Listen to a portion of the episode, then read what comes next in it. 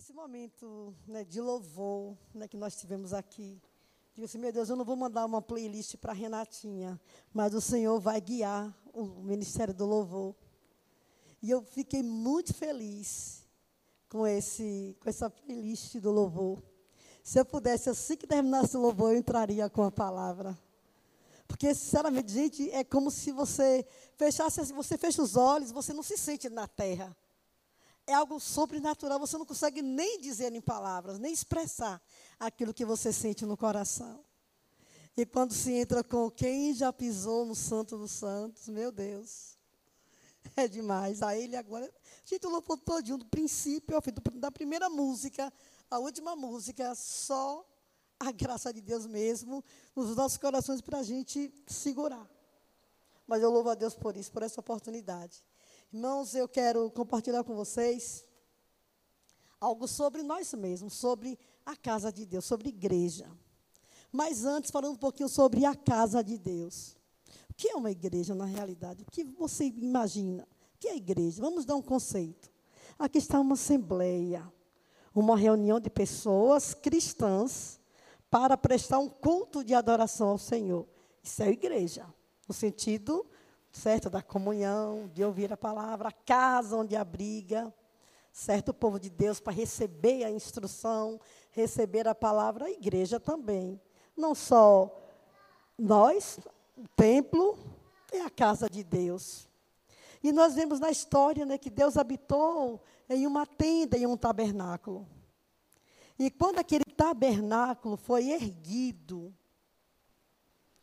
Deus de, visitou aquele tabernáculo com a nuvem da glória. Aleluia. A nuvem da glória encheu o tabernáculo, a tenda, e ninguém, Moisés não pôde nem entrar, por causa da glória de Deus, da nuvem da glória. Ali dentro estava o tabernáculo com a arca da aliança. Então ali estava constantemente a presença de Deus. E ele desceu sobre a arca da aliança, ele desceu sobre aquele lugar e consagrou. E ali se tornou a casa de Deus. Mas com um detalhe: ninguém podia entrar. ninguém podia entrar ali. A nuvem da glória estava ali, a presença do Senhor estava ali. Mas ninguém podia entrar. Não é triste? Saber que Deus está aqui, mas eu não posso chegar aonde Ele está. E se passaram tantos séculos, vem Salomão e edifica o templo. Eu quero ler com vocês, segundo as crônicas, eu quero que vocês abram, ou o irmão possa colocar aí no telão.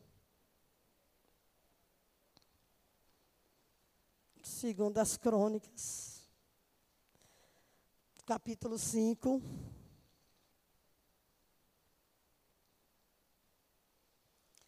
E vocês vão ver levitas do Senhor, os músicos, os ministros de louvor, vão ver o que é um louvor poderoso. Nesta noite nós tivemos essa experiência desse louvor. Olha o que aconteceu. Salomão terminou de edificar o templo. Ali estava a arca da aliança, tudo como o Senhor mostrou. Versículo 11. Quando saíram os sacerdotes do santuário, porque todos os sacerdotes que estavam presentes se santificaram, sem respeitarem os seus turnos. E quando todos os levitas, que eram cantores, isto é, Asaf, Emã, Gedutum, e os filhos e irmãos deles, vestidos de linho fino, estavam de pé para o oriente do altar, com símbolos, alaúdes e harpas, e com eles até 120 sacerdotes que tocavam as trombetas. E quando em uníssono Há um tempo tocaram as trombetas e cantaram para se fazerem ouvir, para louvarem o Senhor e render-lhe graças. E quando levantaram eles a voz, com trombetas, símbolos e outros instrumentos musicais para louvarem ao Senhor, porque Ele, porque Ele é bom, cantamos, o Senhor é bom. Sempre sucedeu que a casa, aleluia, a casa do Senhor se encheu de uma nuvem, de maneira que os sacerdotes não podiam estar ali para ministrar por causa da nuvem, porque a glória do Senhor encheu a casa de Deus. Aleluia! Olha o poder do louvor, gente, os ministros de louvor. Vocês não sabem a grande responsabilidade que vocês têm de trazer a glória. Aleluia de trazer a glória para dentro da casa do Senhor. Deus aceitou aquele louvor, ele recebeu aquele louvor. Eles não puderam nem estar de pé, nem estar ali dentro, por causa da nuvem da glória. Então vocês, nós temos que aprender a chamar a glória, a trazer a glória. Aproveite no momento do louvor que estamos aqui ministrando, comece a orar, comece também a render a Deus a sua adoração. Aproveite esse momento de louvor para você orar de pé. Ore com os louvores. Gente, tem hinos aqui que são verdadeiras orações. Se alinhe com o Senhor. Levante esse trono de adoração e de louvor ao Senhor. Porque aqui está aqui o resultado. A casa se encheu com a nuvem da glória. A presença do Senhor foi manifesta naquele lugar que eles não puderam nem ministrar, porque a nuvem da glória estava ali. Ao contrário do tabernáculo, Moisés não pôde entrar, eles não puderam estar de pé, mas eles trouxeram. E quando eu estava ali no momento da adoração, que Renato, que o louvor ministrou sobre é, a glória de Deus a casa, né? Não, é, aqui, como foi o primeiro? Quem já pisou no Santo dos Santos? Falei, meu Deus, a nuvem da glória do Senhor naquele tabernáculo, naquele templo de Salomão. E na hora que eu estava falando, pensando nisso, Aí veio aquela palavra: o Senhor desceu para conferir. Ele desceu para conferir o templo, para conferir e santificar. Irmãos, aquela consagração daquele templo foi tão importante que o Senhor disse que aonde estivessem os filhos de Israel, que de longe, se eles levantassem as mãos em direção ao templo, a Jerusalém, podiam estar em terras longínquas. Se eles estendessem as mãos para a direção daquele templo em Jerusalém, suas orações eram ouvidas. Então havia uma consagração ali, porque quem estava naquele lugar era a presença de Deus dentro da arca da aliança. Deus selou o compromisso. Eu vou estar aqui. Aqui é o estrado dos meus pés, aqui é a casa da minha habitação. Aqui eu vou estar para ouvir a tua oração, para ouvir e responder a tua oração. Foi isso que Deus fez com o templo. Foi essa a palavra que ele selou. Quando ele entrou e desceu ali. Imagine, nós chegamos na porta da cidade, da igreja, e a gente vê o que é isso? Uma nuvem. Você já viu um dia de nevoeiro na estrada, que você não enxerga a montanha, você não enxerga a estrada, não enxerga nada? Imagina. Então, imagine essa igreja toda cheia de fumaça. Toda esfumaçada. O que é isso? O que é isso? Ninguém sabe o que é, ninguém pode entrar. Eles viram, irmãos, com os olhos carnais. Mas nessa transição, Deus mudou. Nesse tempo, Deus mudou a história. Fez não. E agora eu quero um contato direto com o meu povo. Aleluia. Eu quero um contato direto com o meu povo. Eu não quero mais andar dentro de uma arca, debaixo de um tabernáculo ou dentro de um templo, que as pessoas não tenham contato comigo. Que não, tem, que não podem me achar, que não podem me ver tem que depender de uma pessoa para trazer as suas orações até a mim, a sua oferta. Não poder entrar no santo dos santos, não poder sentir a presença dele. Então Deus mudou a história para resolver o nosso problema de eternidade. Eu vou repetir: Deus mudou a história para resolver o nosso problema com a nossa eternidade. Aleluia. Deus fez assim, ele mudou a história. E como ele mudou? Ele fez: não, não vou mais habitar nem templos feitos por mãos de homens, não. Eu quero algo diferente. Eu quero algo pessoal. Aleluia. Por isso que nós falamos muito na igreja que Deus é um Deus de relacionamentos. É por isso que nós enfatizamos muito sobre a oração no do culto da imersão, do fervor.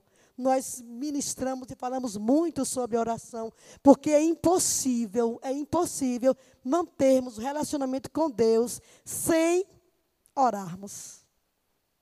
A palavra, ela nos ensina, nos admoesta.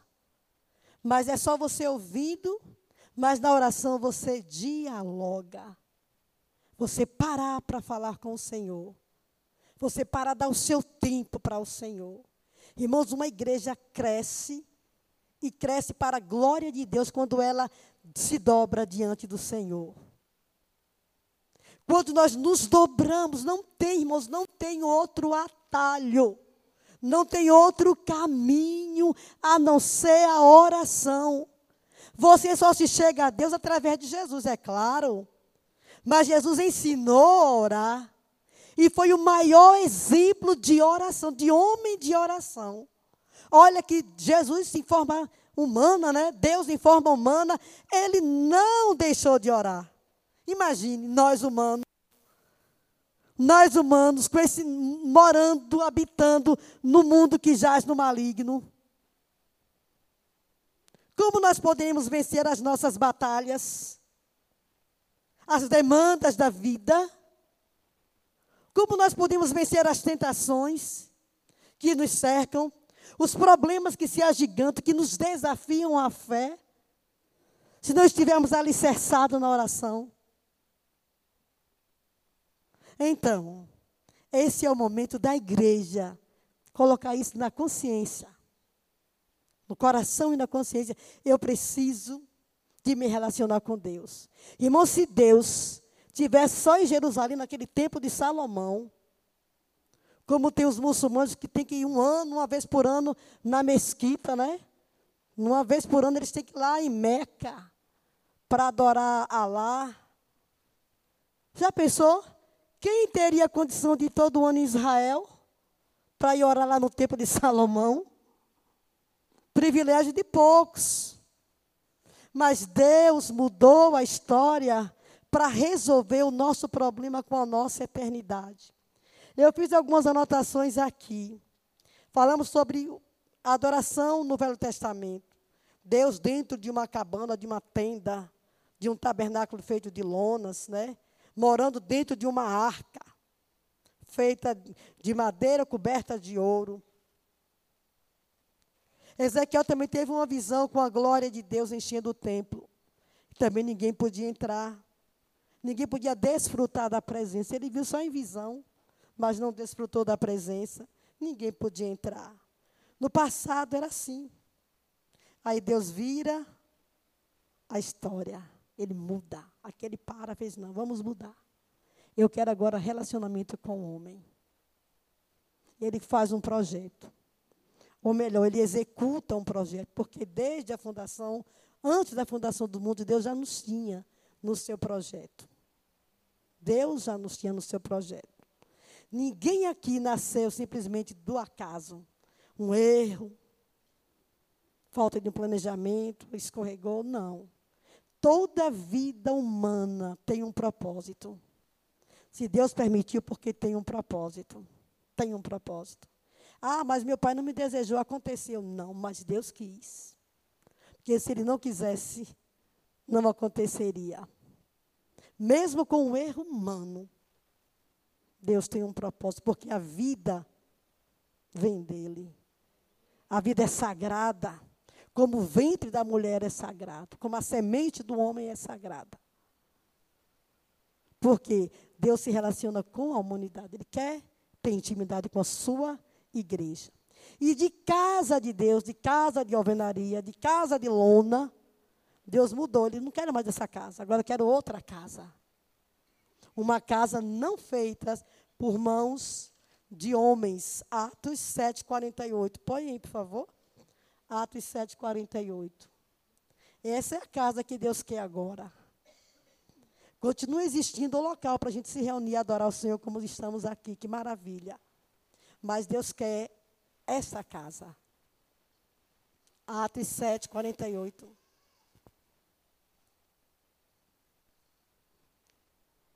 Entretanto, não habita o Altíssimo em casas feitas por mãos humanas, como diz o profeta.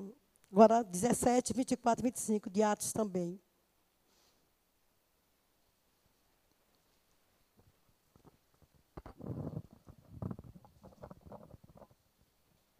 O Deus que fez o mundo e tudo que nele existe, sendo ele Senhor do céu e da terra, não habita em santuários feitos por mãos humanas. Então, que, que santuário Deus quer habitar agora? Vamos ver aqui agora em Coríntios, deixa-me ver aqui. Aleluia. Ele quer habitar em nossos corações. Colossenses 1, 26 e 27. Vamos descobrir agora um segredo. Um segredo que ficou oculto por muitas gerações, por muitos séculos.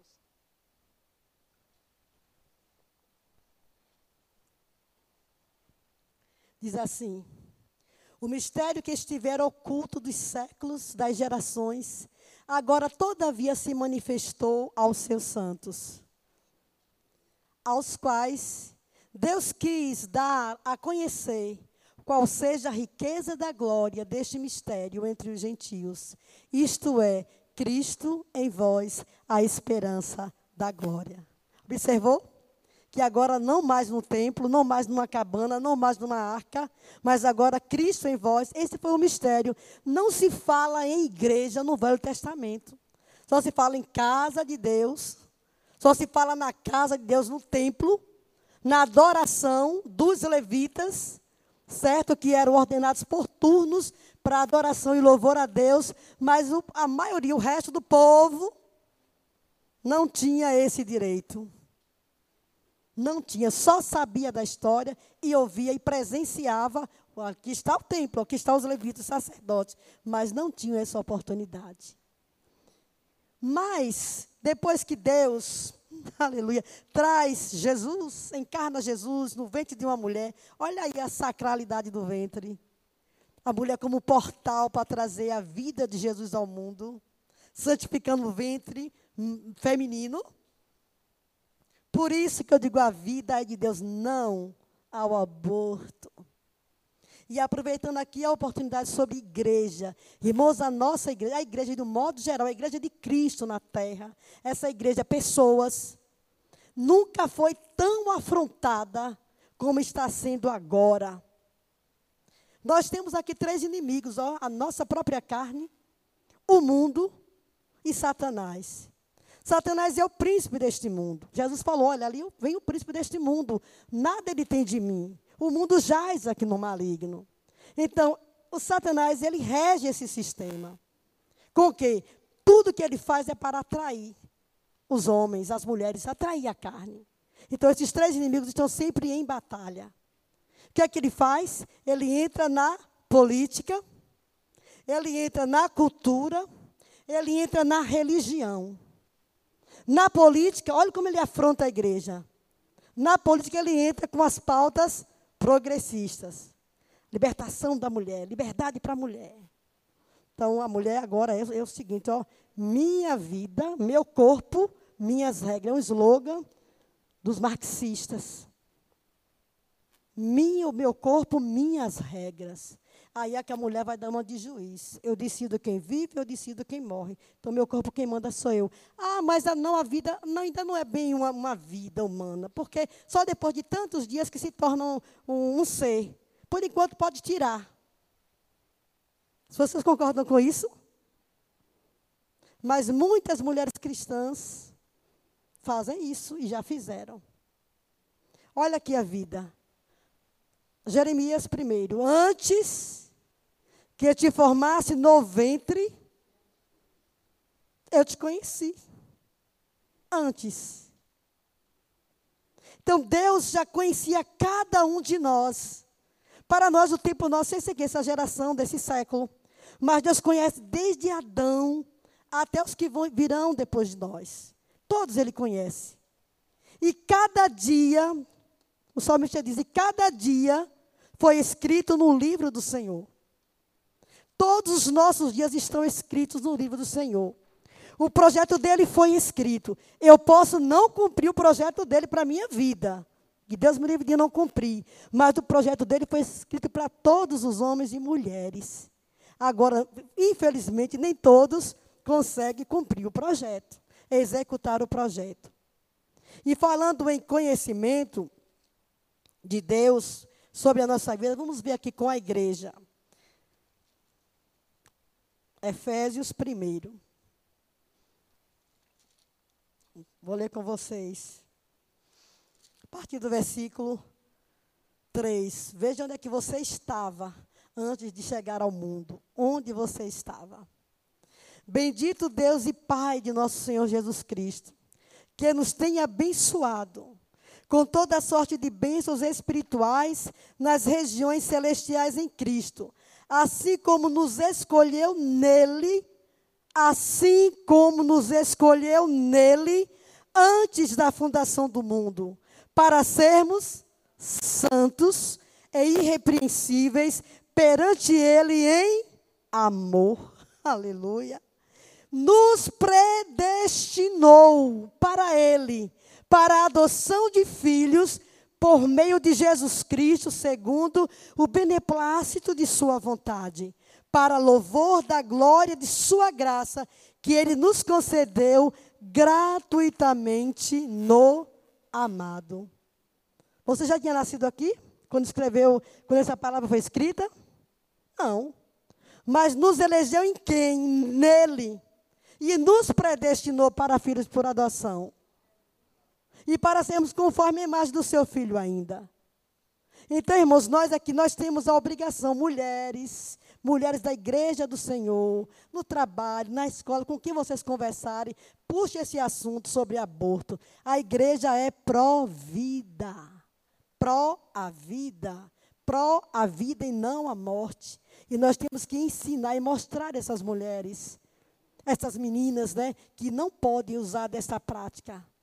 Ah, que não tiver bem estruturada, que não tiver com emprego, que não tiver. Não, engravidou, agora vai ter que pagar. Vai ter que criar ou vai ter que dar para adoção. Mas matar, não. Então, essa, essa política maligna, digo assim para você, é uma política maligna que está usando o Congresso, o nosso Congresso, essas pautas estão lá. Estão lá essas pautas. Ao aborto, ó, ao aborto, a legalização das drogas, da prostituição também, legalizando a prostituição. O que é isso? É uma afronta à igreja. Por quê? Eles dizem o quê? Que a Bíblia se tornou um livro obsoleto. Tem que ser reescrito. E algumas coisas aqui já, já estão ultrapassadas. E além do mais, os homossexuais também, casamentos casamentos homossexuais. Estão nas pautas. Alguns pastores já foram presos porque não quiseram celebrar um casamento de, de duas pessoas do mesmo gênero. Isso é o quê? Isso é uma afronta à igreja. E nós não temos, nós temos que mostrar o nosso repúdio por isso. Nós temos que ensinar e mostrar. Não vamos odiar as pessoas, porque elas estão sendo manipuladas. Então, a própria política, essa, essa doutrinação maligna, está fazendo a cabeça dessas meninas. O que é que eles estão fazendo nas escolas? Estão entregando camisinhas para os adolescentes. Já viram isso? Já falaram disso? Já ouviram falar disso? Há muito tempo. O que é isso? para facilitar, para evitar que não engravide. Mas está o quê? Está incentivando a prostituição de adolescentes, de jovens. Isso é o quê? Uma afronta à igreja. Nossos jovens estão lá, nossos filhos, nossos sobrinhos estão lá. Eu conheci uma menina de 12 anos, era bem alta, chegou em casa aos prantos. o que foi que aconteceu na escola? Minha mãe e minhas colegas me criticaram porque eu sou virgem. Graças a Deus, minha filha, que você é virgem, você só tem 12 anos. Entendeu? A manipulação tão grande que a menina se constrangeu de ser virgem. Irmãos, e esses ensinamentos estão dentro também da igreja, pessoas de cabeça feita. O que, que é? É possível toda forma de amor, desde que seja amor. E quem diz que isso é amor? As pessoas confundem amor com paixão. O amor tudo sofre, tudo crê. O amor é justo, é fiel. E não se importa com indecência. Então, olha o conceito de amor que o mundo dá. E essas coisas vão sendo legalizadas, ou seja, lá institucionalizam essas leis. E se torna lei. Então, quem fala contra, quem for de encontro a essas leis, vai sofrer até processos. Olha o tempo que nós estamos vivendo, que a igreja do Senhor precisa se revestir se revestir do poder de Deus e não se conformar. Irmãos, é, é muito bom a pessoa tapar os ouvidos deixar lá. O mundo é assim mesmo, não. Nós podemos mudar muitas pessoas e salvar muitas vidas.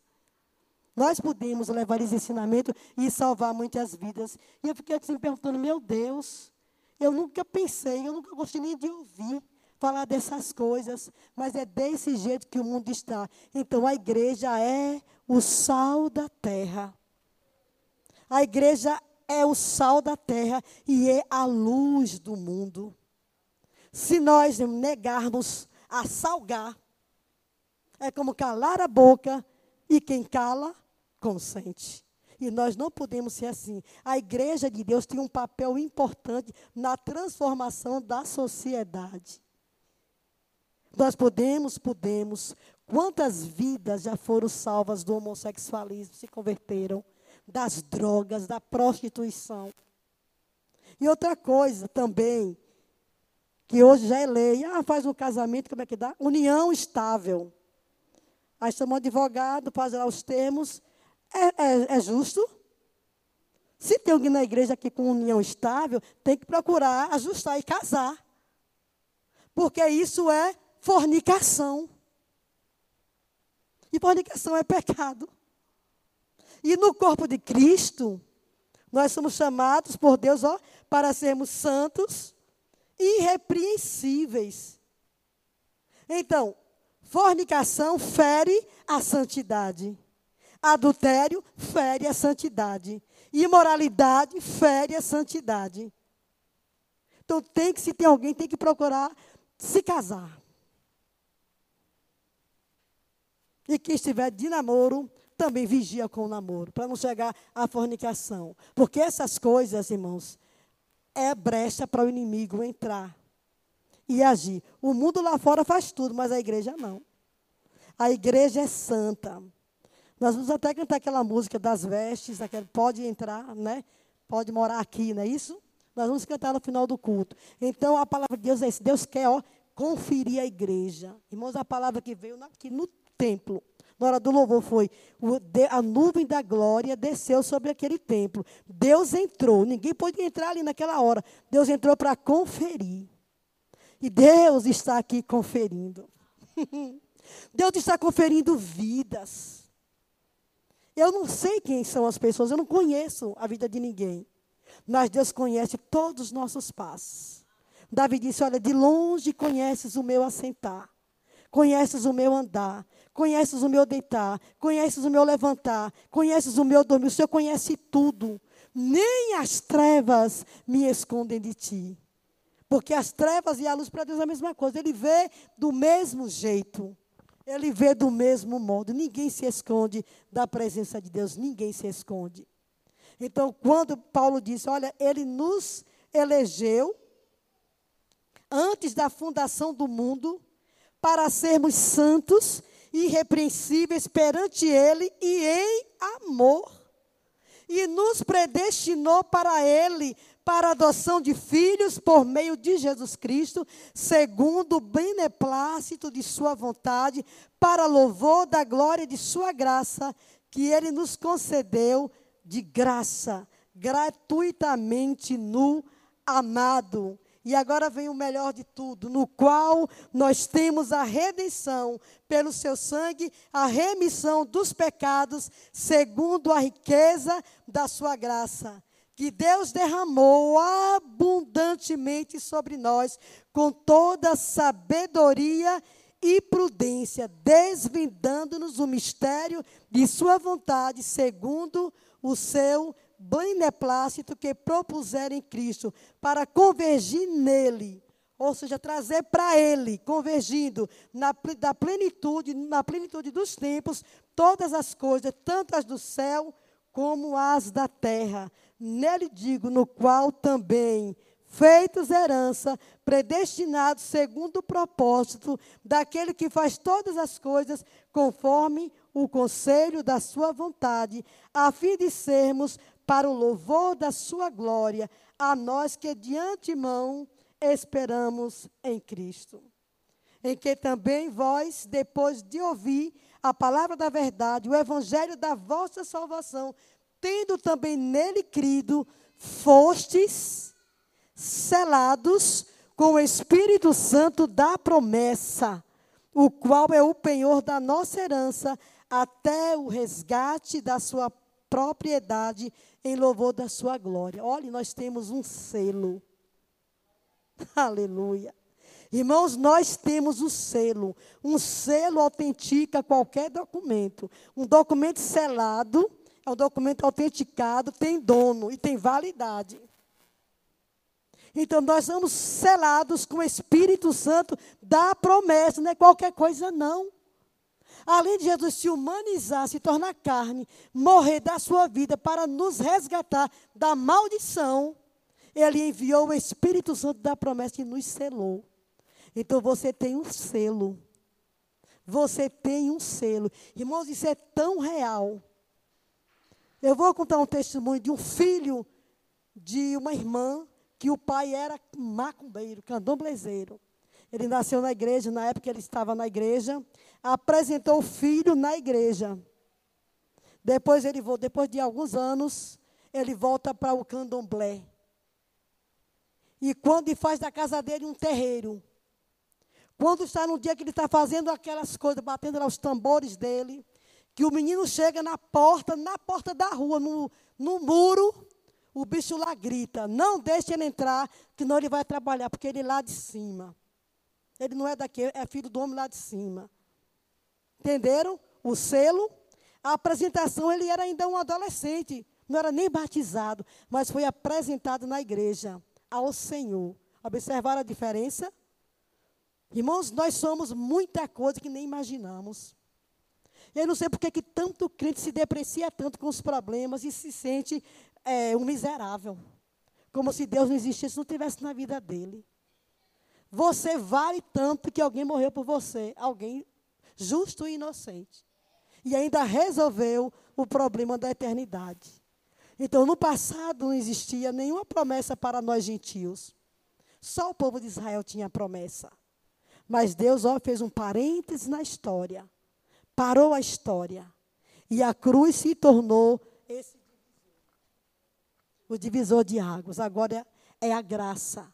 Agora é o tempo dos gentios. E Paulo é esse pregador para nós, os gentios.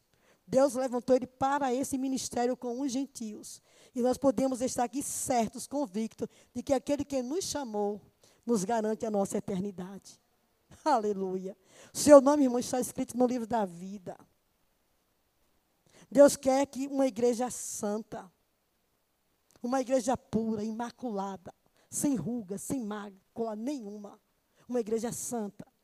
Paulo tinha tanta preocupação, quero mostrar para vocês só mais um pouquinho aqui, para vocês saberem com quem vocês estão lidando. Sobre Jesus, um pouquinho mais sobre ele, em Colossenses 1,17. Jesus, ele é antes de todas as coisas, antes da criação. Nele tudo subsiste. Ele é a cabeça do corpo da igreja. Ele é o princípio, o primogênito de entre os mortos, para que em todas as coisas ele tenha a plenitude ou a primazia. 26, Colossenses 1, 26. O mistério que estivera oculto dos séculos e das gerações. Agora, todavia, se manifestou aos seus santos, foi manifestado à igreja, as quais Deus quis dar a conhecer qual a riqueza da glória desse mistério entre os gentios, isto é, Cristo em vós, a esperança da glória. E aqui, irmãos, em Timóteo, tinha aqui uma igreja pastoreada por um jovem, o jovem Timóteo. E Paulo estava preocupado um pouco com a igreja, ele queria chegar até essa igreja, e o pastor era bem jovem, era Timóteo. Mas Paulo escreveu, dando as instruções. A carta de Timóteo é só instrução. É só instrução. Aqui ele fala sobre as falsas doutrinas e suas características. Ele fala sobre a eficácia da experiência do apóstolo com a palavra de Deus. Ele fala sobre o bom combate. Ele fala sobre a prática da oração por todos os homens. Ele fala sobre o culto público, como se fazia um culto público, a qualificação dos bispos, diáconos, pastores, presbíteros. E ele fala sobre a igreja de Deus, que essa aqui eu quero finalizar com isso aqui. Timóteo, 1 Timóteo, capítulo 3, dos versículos 14 até a seguir. Diz assim: Escrevo-te estas coisas, esperando ver-te em breve, para que, se eu tardar, fique ciente de como se deve proceder na casa de Deus, que é a igreja do Deus vivo, coluna e firmeza da verdade. Evidentemente, grande é o mistério da piedade. Aqui está falando sobre Cristo homem. Aquele que foi manifestado na carne, foi justificado em espírito, contemplado por anjos, pregado entre os gentios, crido no mundo, recebido na glória. Paulo está orientando a Timóteo como falar para a igreja.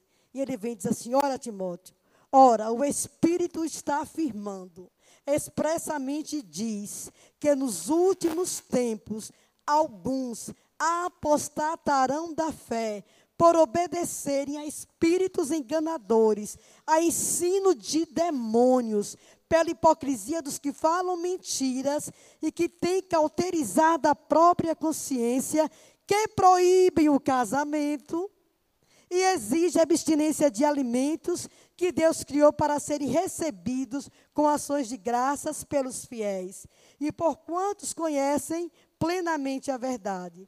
Pois tudo que Deus criou é bom, se recebido com ações de graça, nada é recusável, porque pela palavra de Deus e pela oração é santificado. Observaram? Nós estamos vivendo esse tempo. Então as pessoas dão um padrão de alimentação. Por quê? Aí é saúde. Em nome da saúde, irmãos, as pessoas estão cultuando os seus próprios corpos. Não é pecado cuidar do templo do Espírito Santo, que é o corpo. Mas como as pessoas estão fazendo, irmãos, diga assim para vocês, eles estão mexendo com a mente de adolescentes e de jovens, dando medidas, medidas.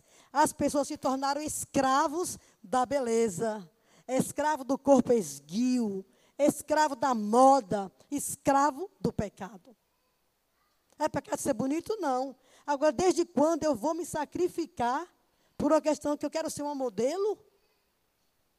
Então as pessoas não têm mais tempo para nada. É do trabalho para a academia e para as baladas e outras coisas mais. Ninguém quer ter tempo para Deus. E muitos de nós estamos entrando no mesmo ritmo. Eu não estou condenando ninguém para a academia cuidar da saúde. Existe aquela questão da saúde e a questão da vaidade. São duas coisas opostas. Eu posso cuidar da minha saúde, sim, sem preocupar em deusar, em cultuar o meu corpo. E por causa disso, muitas pessoas já foram à falência, ao falecimento, por causa da anorexia, né? Ficam tão magras que morrem, tem problemas de gastrite e outras coisas mais.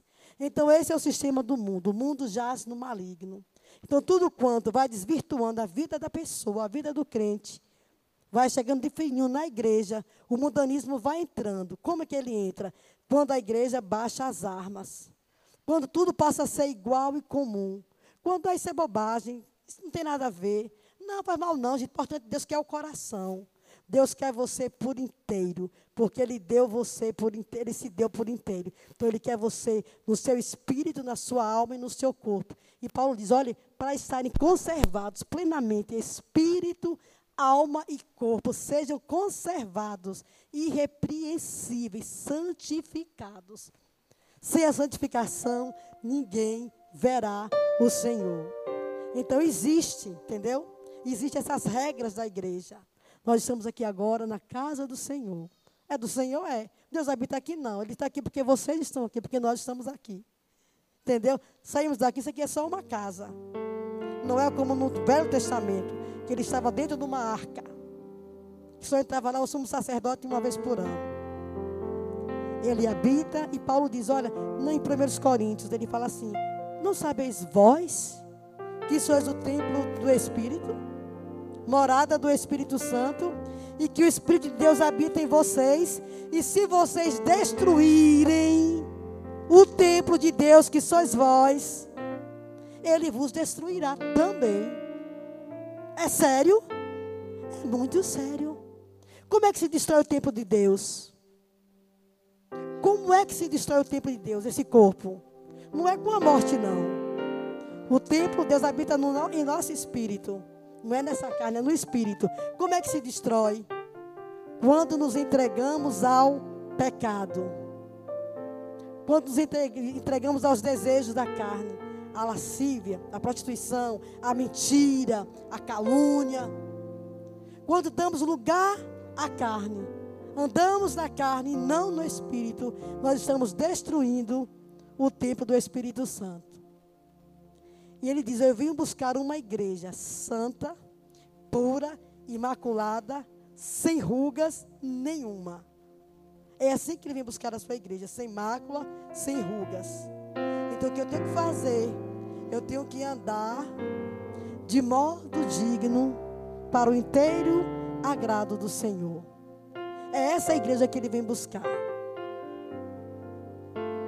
Ele não vai contar o que você fez, ele vai contar com a sua santidade. Quanto tem de Deus em você? Quanto tem do Espírito Santo em você? Ou você tem, ou eu tenho, ou nós não temos nada. Não existe um pouco do Espírito Santo na minha vida, como aqui essa água. Ou nós temos, ou nós não temos.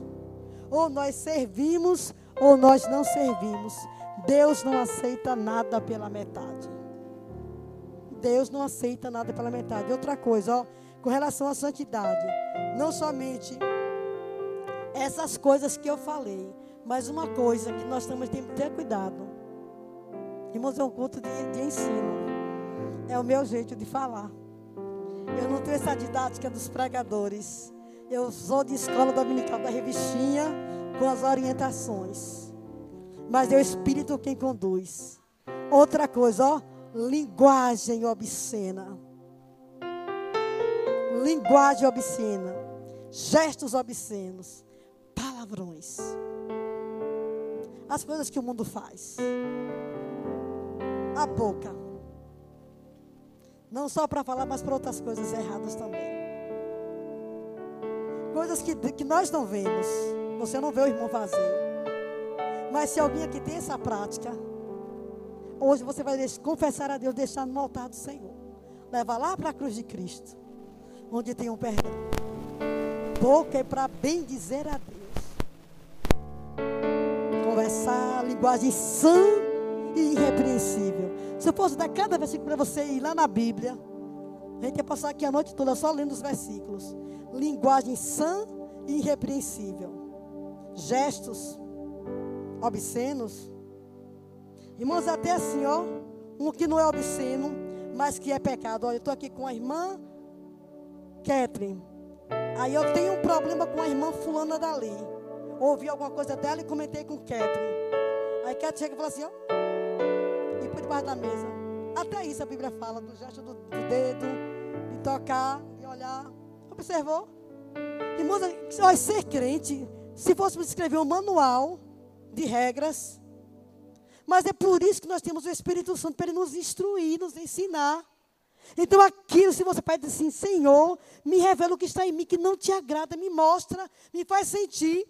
Deus vai falar com você no seu coração, vai fazer alguém falar perto de você alguma palavra que você vai atentar e você vai segurar.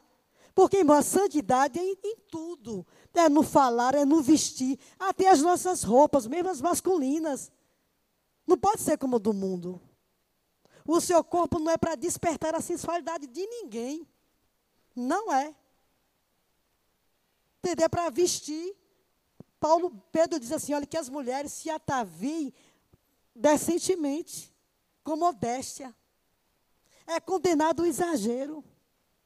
E muito, muito mais que sensualidade. Então a igreja tem um padrão de santidade.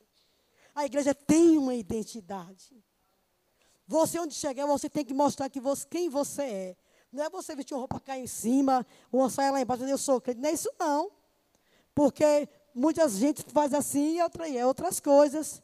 Porque aquilo que está aqui dentro reflete aqui fora. O que está aqui dentro reflete fora.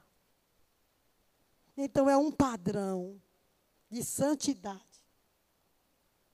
Então eu peço ao Senhor, Senhor, essa roupa que eu estou vestindo está composta, está decente, Senhor. Pergunte à mãe ou à irmã, alguém. Essa roupa está decente, Senhor. Porque os nossos membros, os membros do nosso corpo, não foram feitos para prostituição, nem para lascívia, nem para despertar ninguém. Não. Jesus vem buscar uma igreja santa, pura, imaculada, sem mácula e sem ruga. Santidade ao Senhor. Lá no tabernáculo, o sacerdote levava uma faixa escrito assim, ó, santidade ao Senhor, lá no tabernáculo, lá com Moisés. A mitra, né? Que ela santidade ao Senhor. E hoje que ele habita dentro de nós, muito mais. Então, seu corpo é para o Senhor. As casadas para os maridos e os maridos para as mulheres. Grande esse mistério. Não sei se eu anotei essa passagem que ele fala assim: olha, deixa eu ver se eu anotei. Eu acho que eu não anotei. Ele fala assim: olha, marido, amai vossas mulheres, como o Senhor amou a igreja e assim mesmo se entregou por ela para a santificar. Ele usou essa figura do casamento, mostrando eu como eu, Jesus, me, me entreguei pela igreja para a santificar. Da mesma forma é o marido e a mulher. Olha a figura que ele usou. Honrando o casamento. Como é que hoje se desonra um casamento? Essas pautas malignas no Congresso. Uma união estável. Casamento de homem com mulher com mulher. Está tudo bem, está tudo certo. Teologias liberais. Doutrinação maligna. Está cheio dessas pautas. E nós dizemos não a todas elas. Pode custar a nossa cabeça, mas temos que ser autênticos. Os discípulos, os apóstolos se entregaram, não tinham medo de morrer, porque sabiam que se morrendo para onde eles iam, eles conheceram o Senhor e os mistérios do Senhor, do Reino. Então é desse jeito. Seja firme. Não é ser careta. É ser, nós temos aqui uma doutrina. Por que, que a do mundo tem que ser a, a certa? Quando essa é a palavra. Nós cantamos aqui, essa é a palavra de Deus. Essa é a verdade que liberta. Essa foi escrita por Deus, por homens, mas homens inspirados pelo Senhor. Então, essa aqui é a nossa regra de fé e prática. Não temos outro livro, não temos outra regra que não seja essa daqui. Aqui é o crivo. Tudo que não passar por esse crivo, que não orbitar nesse crivo, nós não podemos aceitar. Amém? Receberam do Senhor alguma coisa? Caminho para a vitória é o amor. Caminho para o céu é Jesus. Santidade convém à igreja. Você hoje é um templo do Senhor, onde o Espírito do Senhor habita.